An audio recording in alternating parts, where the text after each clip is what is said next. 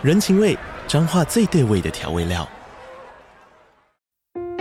人，你在这端，我在那端，各自忙碌又相互牵挂。情，街角的吵杂声传递温暖与思念。味，是从每一个转角飘出的乡愁。这里是彰化县政府 Podcast 节目《彰化早咖》，我是主持人内克。从彰化大小事各具特色到旅游攻略，透过轻松有趣的访谈，带着大家走进最在地的早咖。准备好了吗？彰化的故事，我们说给你听。以上为彰化县政府广告。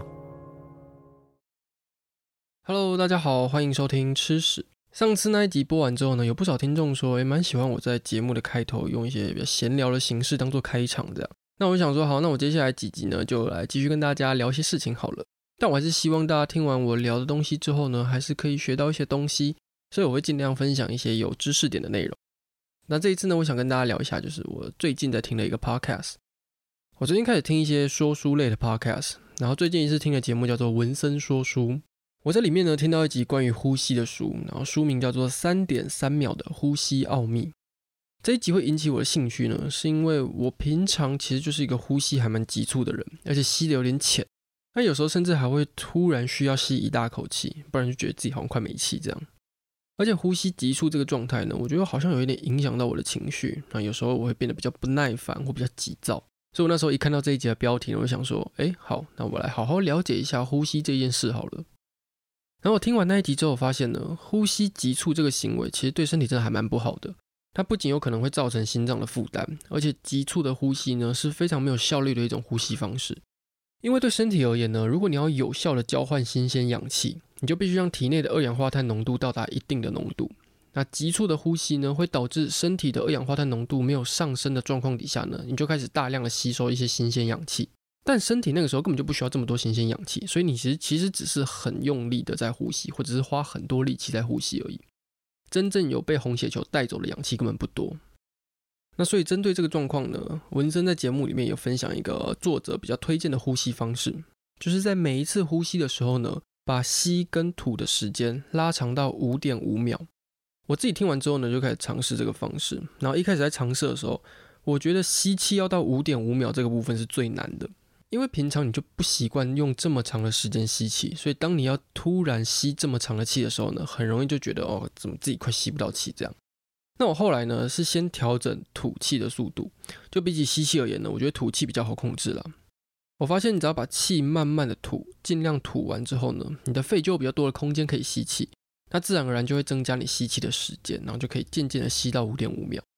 那我就是最近听完这个节目之后呢，这一两周我都有用这样的方式刻意的去呼吸。那我发现把呼吸放慢之后呢，的确变得比较没有那么急躁，好像以前那一种会需要突然吸一大口气的那种情况也变得比较少。所以如果大家对呼吸有兴趣的话呢，也可以去找那一集来听听看哦。好，那闲聊的部分就结束，我们进入正题吧。呃，我觉得我做那么多集 podcast 之后呢，改变我最多的应该就是对食物的看法。以前总是觉得食物就是只有吃饱这个功能而已，但我现在发现食物其实也可以当做承载人类历史或者是传承价值的一个重要媒介，就有点像是时光胶囊的概念。像是我上一集聊到的 Anzac Biscuit 呢，它就不单单只是一块饼干而已，因为它背后也凝聚了整个澳洲还有纽西兰民族的情感。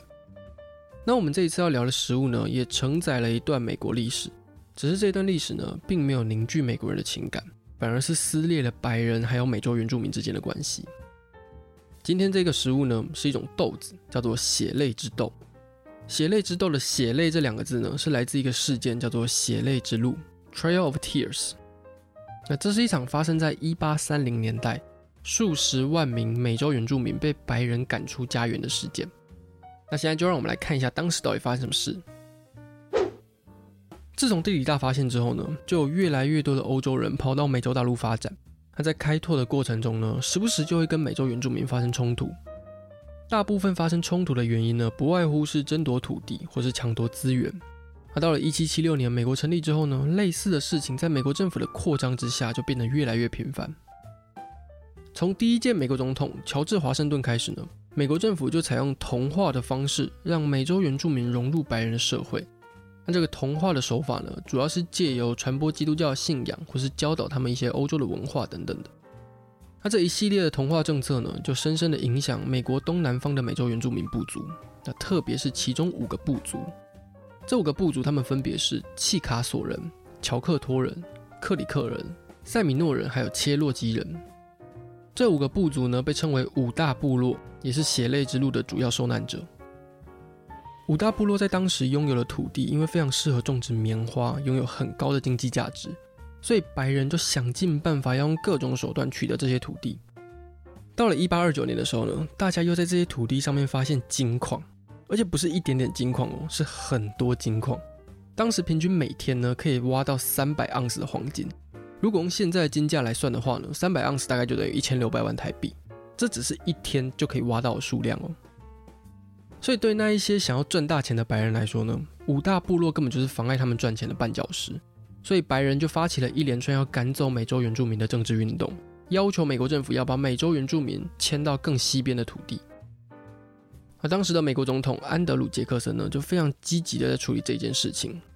在他当上总统的第一次国情咨文里面呢，就提到他要处理美洲原住民还有白人之间的土地争议的问题。那所谓的国情咨文呢，就是美国总统针对国家整体状况的分析，还有他主要关心哪些议题，在未来想针对哪些事情立法或修法的一场演讲。呃，基本上你可以当做你的老板在报告未来的年度计划的感觉。而把美洲原住民从原本的居住地赶走呢，就是安德鲁·杰克森的年度计划之一。在杰克森总统的推动底下呢，美国在一八三零年通过了印第安人迁移法案。美国政府希望可以透过这个法案，将密西西比河东边的美洲原住民迁到密西西比河西边，那这样才可以让白人进行土地开发。而那些被迫面临迁移的美洲原住民呢，就包含刚才讲的五大部落。在五大部落中呢，乔克托人是第一批完成迁移的美洲原住民。他们在一八三一年到一八三三年之间呢，陆陆续续的往西部移动。他们当初谈好要跟美国政府合作。由美国政府提供西迁的资源，包含金钱啊、食物，还有马车等等设备。但是讲好归讲好了，当时的政府其实根本就没有这种大量搬迁的经验，结果就是导致非常多的乔克多人呢，在西迁的路上死于营养不良或是疾病。那五大部落的另外一支塞米诺人呢，则是在一八三二年的时候跟政府达成协议，同意搬迁。但是在达成协议没过多久呢，一部分的塞米诺酋长就决定要撤回那一份协议。因为他们觉得那一份协议不能代表全部的塞米诺人的想法，所以他们就拒绝搬迁。可是美国政府就觉得说，诶，当初那一份协议在签署的过程是正当的，所以就坚持要求塞米诺人要搬走。那双方争论不下结果呢，就是爆发了第二次的塞米诺战争。这场战争打了整整八年，花了上千万的美元，而且打到最后还是没有把全部的塞米诺人都搬到西部去。有一部分的塞米诺人呢，躲过了美国政府的追查，躲在佛罗里达定居下来。那跟塞米诺人一样，克里克人呢，也是在搬迁的过程中跟白人发生冲突。他们在一八三二年的时候，跟美国政府签完约之后，就要逐步进行搬迁。但是在搬迁的过程呢，白人却不管克里克人的权益，他们直接闯入他们的领土进行开发。这件事情就让克里克人很不爽，他想说：“哎，我又不是不走，那你们那么急着把我们赶走是怎么样？”所以克里克人在这个时候就开始攻击白人。美国政府看到这个状况的时候呢，不但没有停下来检讨自己，反而还要求他们的战争部长派军队强制把克里克人赶走。那整场抗争才结束。而在整个一八三零年代迁移过程中呢，最惨的应该就算切罗基人。切罗基人最早是想要透过法律的方式来捍卫自己的权利，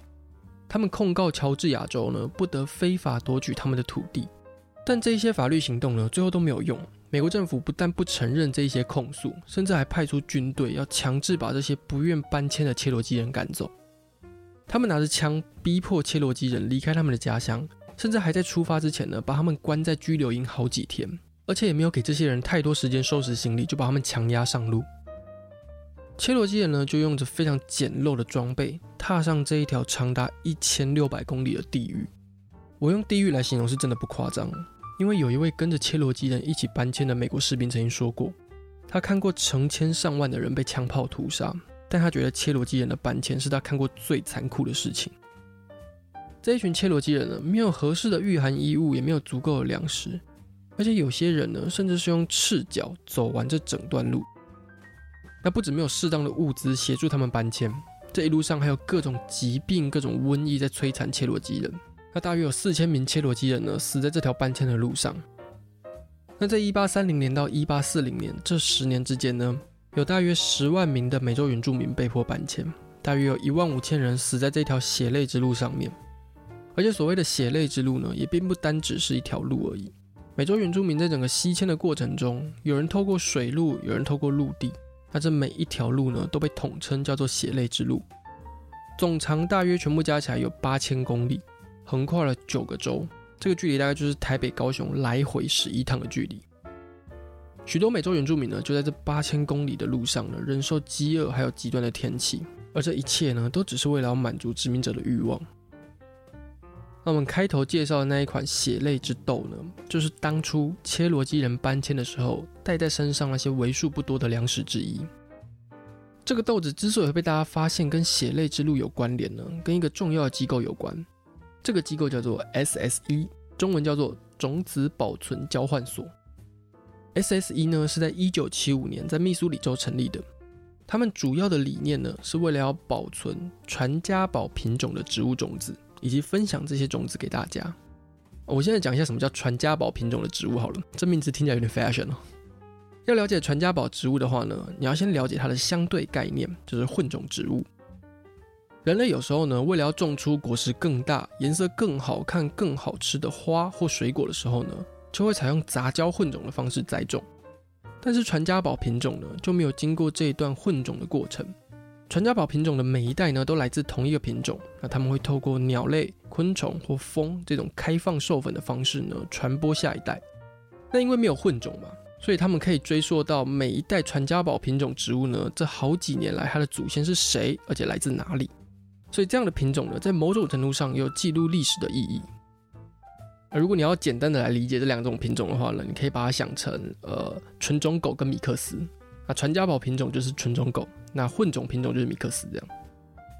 那除了保存这一些珍贵的种子以外呢，SSE 也会鼓励大家多多种植这种传家宝品种的植物，因为他们认为呢，传家宝品种虽然在外观上不会跟混种一样这么好看，或是这么一致。但是吃起来呢，绝对比混种的更好吃，而且如果你拿来酿酒或是炒菜的话呢，也会更美味。那他们为了要鼓励大家多多种植这种传家宝品种的植物呢，他们就会提供邮寄种子的服务。只要你愿意付邮资给 SSE 呢，他们就会寄送一包种子给你。那希望借由这种方式呢，让大家更重视传家宝品种的植物，那也让传家宝品种的植物呢，不会因为大规模的人工混种或是工业种植而消失。那血泪之豆呢，就是 SSE 收藏的其中一种种子。当初呢，是由 SSE 的其中一位创始成员 Dr. John White 提供的。他说他的祖先呢，就是曾经踏上血泪之路的其中一位成员。他的祖先当时就把这种豆子带在身上，当做重要的粮食。血泪之豆呢，是一种深色的豆子。那它被包在长条形的紫色豆荚里面，豆荚长度大概十五到二十公分左右。这种豆子呢，能够抗高温、抗潮湿，而且也很容易种植，大约两到三个月就可以收成了。可如果你真的要收成的话呢，你最好是等到豆荚变成咖啡色的，然后种子变硬变成亮黑色的时候再收成比较好，因为那样可以让种子比较容易保存。那也就是这一些可以抗高温、抗潮湿，然后容易种植的这些特色呢，让血泪之豆帮助这一群美洲原住民撑过那段艰苦的日子。那经过一代又一代的传承呢，这种豆子以及当初那一段艰苦的故事呢，就将传到了 Doctor John White 的手上，然后再透过 SSE 的努力呢，让这整段历史持续被我们记得。好，那以上呢就是血泪之豆还有血泪之路的故事。那如果你喜欢吃屎的话呢，就欢迎追踪我们的 IG 哦。那就这样，下期见喽，拜了。